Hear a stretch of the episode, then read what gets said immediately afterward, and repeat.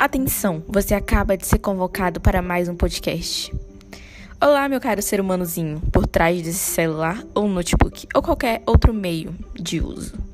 Você está no podcast da Decarves Filosofia. Eu sou Eduarda Carvalho e sou apenas uma mera estudante em busca de trazer para você mais conhecimento.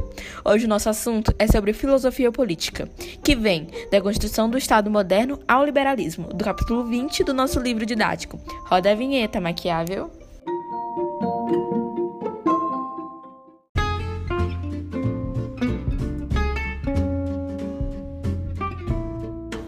Maquiável e autonomia da política.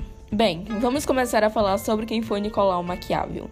Conhecido por sua mais importante obra, O Príncipe, Maquiável nasceu em 1469 e faleceu em 1527 foi um intelectual que deu a teorização da política e a quem vivenciou na prática a luta pelo poder em Florença. Maquiavel, na Itália dividida, observou pontos específicos de engenho e falta de estabilidade política nessas repúblicas, que tinham a cada si um próprio pensamento, onde geralmente eram formadas por mercenários. E o porquê disso?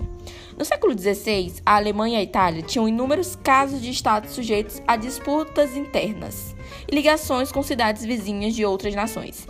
A Itália sofria boa parte, já que os outros países tinham ganância em cima das mesmas, enquanto a França e a Espanha tinham ocupações intermináveis na península. E foi aí que Maquiavel entrou.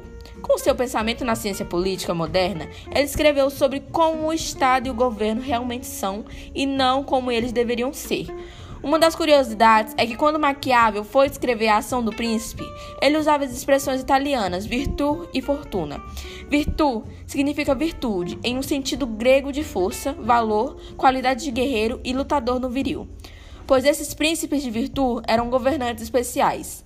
Eles eram capazes de fazer obras e provocar grandes mudanças na história. Só que não se tratava apenas de príncipes virtuosos em questão na moral cristã onde tinha a bondade e a justiça, mas sim aquele príncipe que tinha capacidade de perceber aquele jogo e aquela política que era montada com tão energia a fim de conquistar aquele poder. Já a fortuna significa acúmulo de bens e riquezas, mas no contexto de Maquiavel, fortuna significa ocasião, acaso e sorte, porque era disso que o príncipe deveria deixar escapar, em nenhuma ocasião oportuna pois de nada adiantaria ele ser virtuoso se não soubesse usar e nem prever aquilo para aguardar ocasiões propícias. Maquiavel ainda quis estabelecer a moral política e a moral pessoal, pois uma única vez em que essa ação política não deve ser orientada por qualquer hierarquia de valor dada a priori. Mas ao contrário dessa nova ética política, essas análises de ações tinham em vista os resultados que eram alcançados nas buscas de um bem comum. E aí se teve vários países de como eram os critérios de avaliação, de como eram as comunidades ou como eram as situações de governantes, etc. E foi assim que Maquiavel quis mostrar as concepções daquela política, daquelas normas e regras, e é por isso que aquela liberdade resultou em forças, em luta e no processo contínuo de equilíbrio entre forças antagônicas.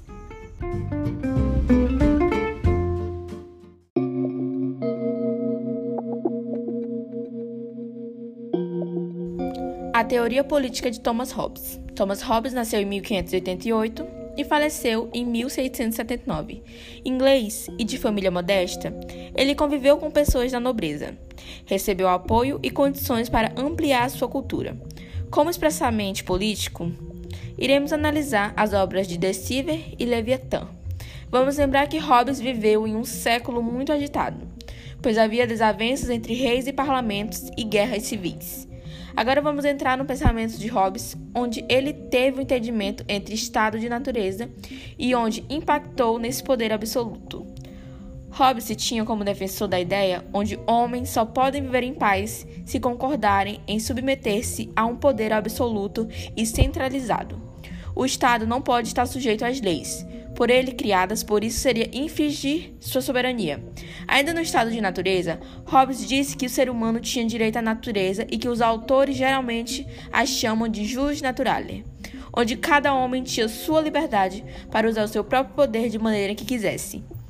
Em meio a disputas e guerras, Hobbes disse que o indivíduo reconhece a necessidade de renunciar à liberdade total, Porém, para renunciar essa liberdade, só vai ter sentido com a transferência de poder por meio de um contrato social. Para Hobbes, o poder do soberano tinha aquele total poder absoluto e ilimitado, e era por isso que aquela pessoa tinha que dar toda a sua liberdade e poder ao Estado, a fim de proteger sua própria vida e sua propriedade. E cabia ao poder soberano julgar sobre o bem e o mal o justo e o injusto, e ninguém poderia discordar daquilo. E era por isso que também era contraditório dizer que aqueles governantes abusavam do poder, pois não há abuso quando o poder é limitado.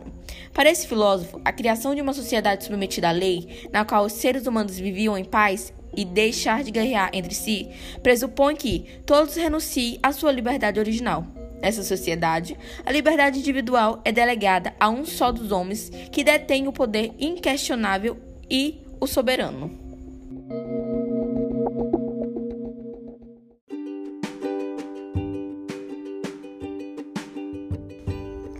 Agora, vamos falar sobre a teoria política de John Locke e o liberalismo.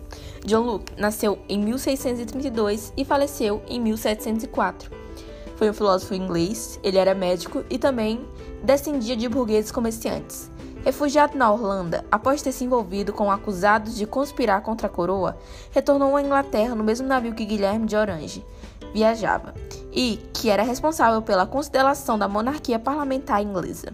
Do ponto de vista da teoria política, suas ideias, expressadas na obra Dois Tratados sobre o Governo Civil, fecundaram os fundamentos do liberalismo nascente e teve o incentivo das revoluções liberais ocorridas nas Américas e na Europa. Assim como Hobbes, Locke também analisou as dificuldades de viver no estado da natureza, o que exigia a aceitação de um contrato social e a constituição de uma sociedade civil. E de acordo com essas teorias, apenas o pacto tornaria legítimo o poder do Estado.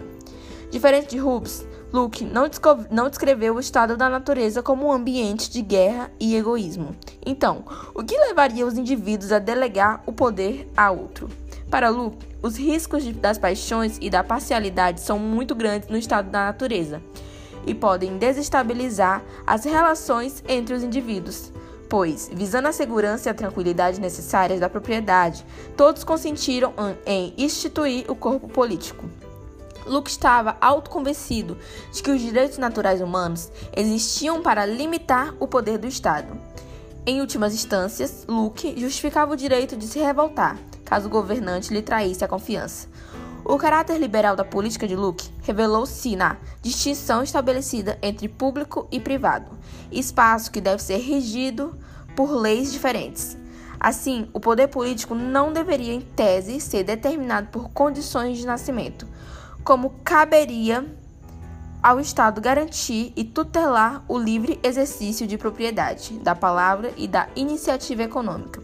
Nesse modo, um dos aspectos progressistas do pensamento liberal é a concepção parlamentar do poder político, que dependeria apenas de 10 instituições políticas e não do arbítrio dos indivíduos. Para Luke, o poder legislativo era o poder supremo, ao qual deveria subordinar todas as outras instituições. Como representante dos ideias burgueses, Luke enfatizou a preservação da propriedade no sentido amplo, como tudo o que pertence a cada indivíduo, ou seja, sua vida, sua liberdade e seus bens. Portanto, mesmo que não possuísse bens, é proprietário de sua vida, de seu corpo e de seu trabalho. A concepção de liberdade em Luke, entretanto, não era ampla no sentido de seu alcance pois apenas o que possuía riquezas significava que tinha uma plena cidadania, podendo votar e ser votados.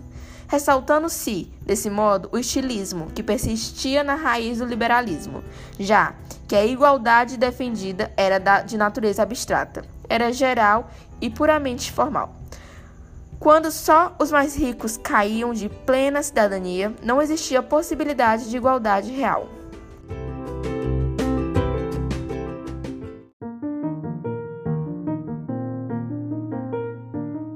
Opa, agora a gente vai falar sobre Montesquieu e a autonomia dos poderes. Charles Louis de Secodat, conhecido por Barão de Montesquieu, nasceu em 1689 e veio a falecer em 1755.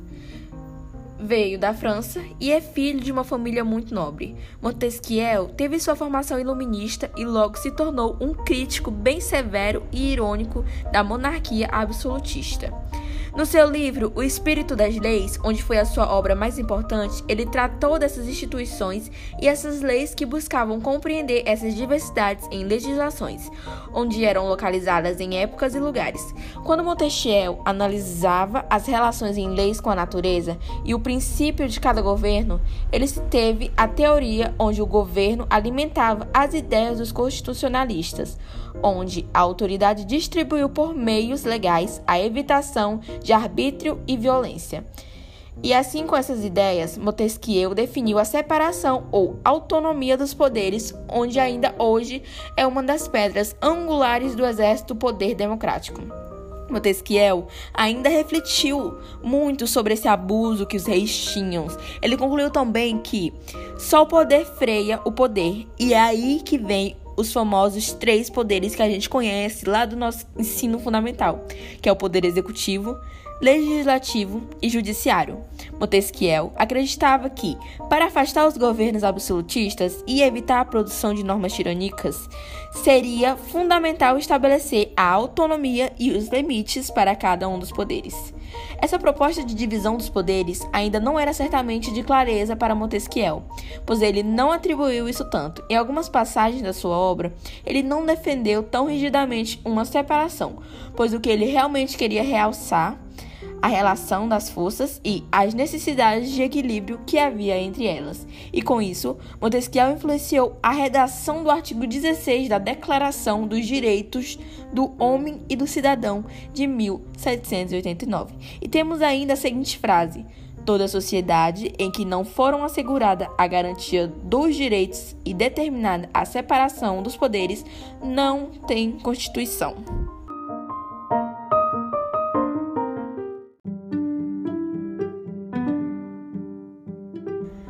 A teoria política de Jean-Jacques Rousseau. Jean-Jacques Rousseau, suíço que vivenciou na França no século XVIII, criticou o absolutismo real e fundamentou sua teoria com base do pacto social que legitima o governo. O filósofo emprestou à ideia de pacto a originalidade do conceito da soberania inalienável. Rousseau examinou o estado de natureza de maneira mais otimista do que antecessores contratualistas. Os indivíduos que viveriam em equilíbrio com suas poucas necessidades, cuidando da própria sobrevivência até o surgimento de propriedade, quando uns passariam a trabalhar para outros, o que geraria escravidão e miséria. Rousseau criou a hipótese de que o homem teria vivido tranquilamente antes de socializar-se até ser introduzida a desigualdade que o corrompe. Esse homem hipotético é designado por Rousseau como bom selvagem. Tratou-se de um falso pacto social que colocou as pessoas sob guilhões. Há que se considerar a possibilidade de outro contrato verdadeiro e legítimo, pelo qual o povo estava reunido sobre uma só vontade. De acordo com Rousseau, o contrato social, para ser legítimo, tinha que ser originado do consentimento necessariamente unânime. Cada associado se alienava totalmente ao albo indicado sem reserva de todos os seus direitos em favor da comunidade. O indivíduo abdica da sua liberdade pelo pacto, mas, como ele próprio é integrante e ativa de todo social, ao obedecer à lei, obedeceria a si mesmo e, portanto, seria livre. E tem que a obediência à lei que se estabelece em estatuto a si mesmo a liberdade. Isso significa que para esse filósofo, com contrato, o povo não poderia a, ter a soberania, porque o Estado, criando por ele, não estaria separado dele mesmo. Sobre certos aspectos, essa teoria era inovadora por distinguir os conceitos de soberano e governo. Atribuiu ao povo a soberania inalienável. Cada associado não perderia de fato, porque a soberania do povo, manifesta pelo poder de legislar, não poderia ser representada. O ato pelo qual o governo era instituído pelo povo não se submete a este. Não havia um superior, pois os depositários do poder não eram senhores do povo, podendo ser eleitos ou destruídos, conforme a convivência. Os magistrados que constituíam o governo estavam subordinados ao poder de decisão de decisão do soberano e apenas executavam as leis. Rousseau preconizava a soberania popular, isto era, a participação de todos os cidadãos nas deliberações legislativas que diziam a respeito da sociedade. Distinguiam-se também dois tipos de participações na comunidade. Tinham os soberanos, que eram os povos ativos e considerados cidadãos, mas se exercesse igualdade, a soberania passiva assumiria a qualidade de súdito. Então, o mesmo indivíduo, o cidadão, quando fazia a lei, e é súdito quando ela obedeceria e se submeter. Costumava-se dizer que Rousseau provocou uma revolução copérnica na educação. Como Copérnico, que é apropou a teoria heliocêntrica, inverteu o sistema astronômico vigente centrado na Terra. A concepção pedagógica de Rousseau colocou a criança no centro do processo educativo e no lugar antes reservado ao mestre.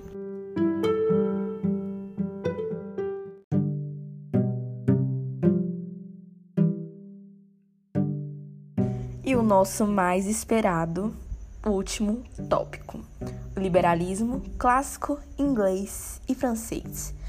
Já sabemos que o liberalismo foi uma ação a fim de promover os direitos civis e políticos, mas vamos agora falar sobre o liberalismo clássico, inglês e francês. Vamos lá? O liberalismo pode ser estendido com três tópicos: político, ético e econômico. A composição política liberal se opõe ao absolutismo real e busca legitimar o poder da teoria do contrato, não com base na teocracia do rei ou nas tradições e herança, mas no consentimento dos cidadãos a essa forma de pensar, melhorando o sistema de votação e os direitos de representação e limitações do poder autônomo e poder central.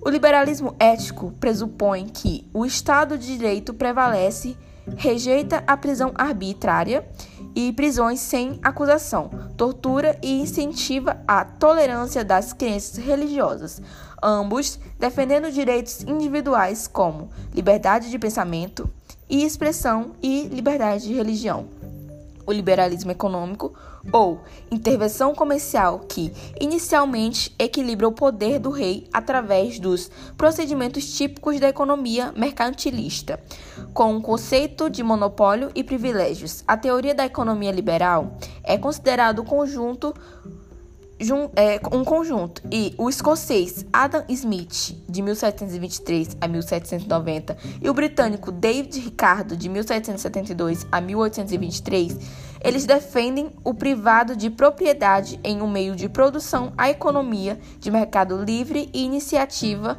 e na competição.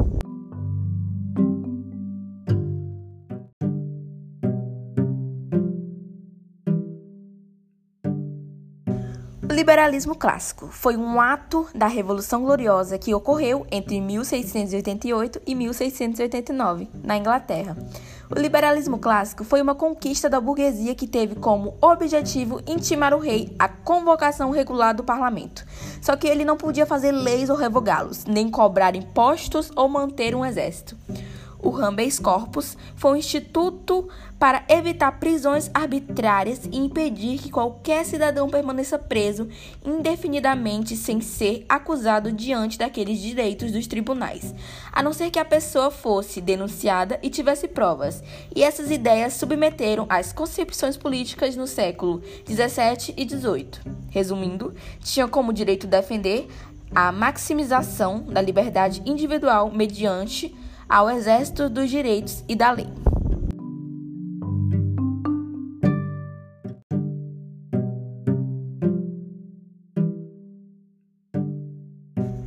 O liberalismo inglês, o utilitarismo, foi no século XIX, que a Inglaterra era considerada um dos países mais poderosos do mundo, pois o seu império colonial britânico expandiu por diversos continentes, pois, com o apogeu da Revolução Industrial, criou uma ordem contemporânea com vários métodos econômicos e sociais.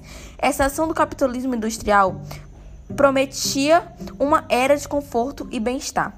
As ações entre riquezas e pobreza estavam longe de serem superadas com esses fatores. Tinham pensamentos onde eles explicariam essas discussões a respeito dessa reforma social, que foi entre liberais da Revolução e entre os socialistas. E com isso, desenvolveu a teoria do utilitarismo, pois foi uma intenção de estender benefício a todas aquelas pessoas. Seus principais representantes foram Jeremy Bentham, de 1748 a 1832, e John Stuart Mill, de 1806 a 1873. Jeremy Bentham, de acordo com seu princípio de utilidade único critério, era que ele queria para a legislação era criar leis que provassem a felicidade para o maior número de cidadãos. E, para favorecer igualdade, afirmava ter muito a garantir sobre a sua subsistência, abundância e a segurança, assim como eram feitos nas eleições, nas eleições periódicas. Periodicais. o sufrágio livre e universal e a liberdade de contrato. Já John Stuart Mill teve sua interpretação no liberalismo de acordo com uma aspiração mais democrática. Ele defendeu a participação dos trabalhadores nos lucros da indústria e também representou a profissionalização da política, a fim de permitir a expressão de opiniões minoritárias. O utilitarismo quer atingir um propósito ou resultado de comportamento ético, não uma forma de prática. Agir sempre de forma a produzir a maior felicidade. Este é o principal lema utilitário, pois eles traçam critérios de avaliação ao ato moral e conclui que o bem é o que possibilita uma felicidade e reduz dor e sofrimento. Mas o utilitarismo enfatiza também o caráter social, mas também deve beneficiar o maior número de pessoas.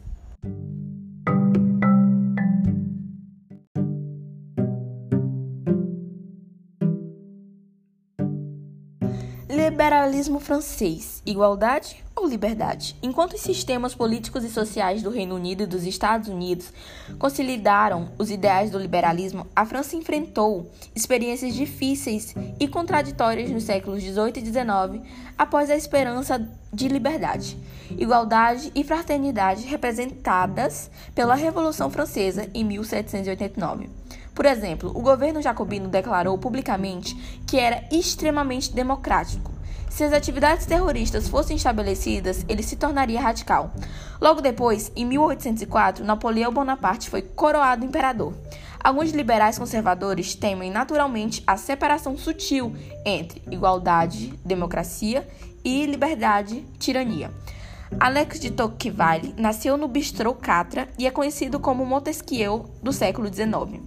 Analisou com seriedade as contradições durante sua estadia nos Estados Unidos onde coletou informações para as obras democráticas mais famosas dos Estados Unidos. Alex de Tocqueville sabe que a promoção da democracia é inevitável, mas o maior desafio é como reconciliar liberdade e igualdade. Ele temia a excessiva concentração de poderes no Estado, cujo resultado seria a tirania ou o surgimento de uma sociedade de massa que anularia as diferenças individuais, levando ao conformismo da opinião e à tirania da maioria. Para evitar desequilíbrios, o filósofo julgava importante a promulgação de leis que garantem liberdades fundamentais e a vigilância constante por meio do exército da cidadania. Ao examinar a ênfase de Tocqueville nos temores quanto aos riscos de uma alitaristas, alguns autores destacam o traço aristocrático, a sua visão de mundo a propósito da tensão entre liberdade e igualdade.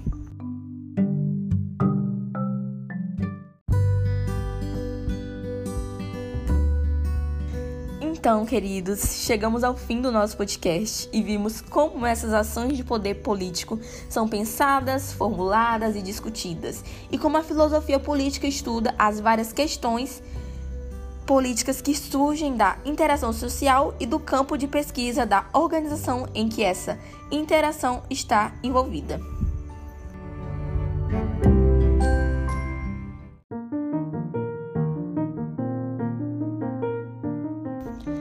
Agradeço a cada um que ficou até o final. Obrigada ao meu professor Ainer por essa sabedoria na nossa filosofia. E agradeço de novo aos meus antigos e novos ouvintes. Não esqueça, toda quinta-feira temos aulas quentinhas saindo do forno. Te espero na próxima semana. E aqui quem fala é a De Carlos Filosofia. Fui!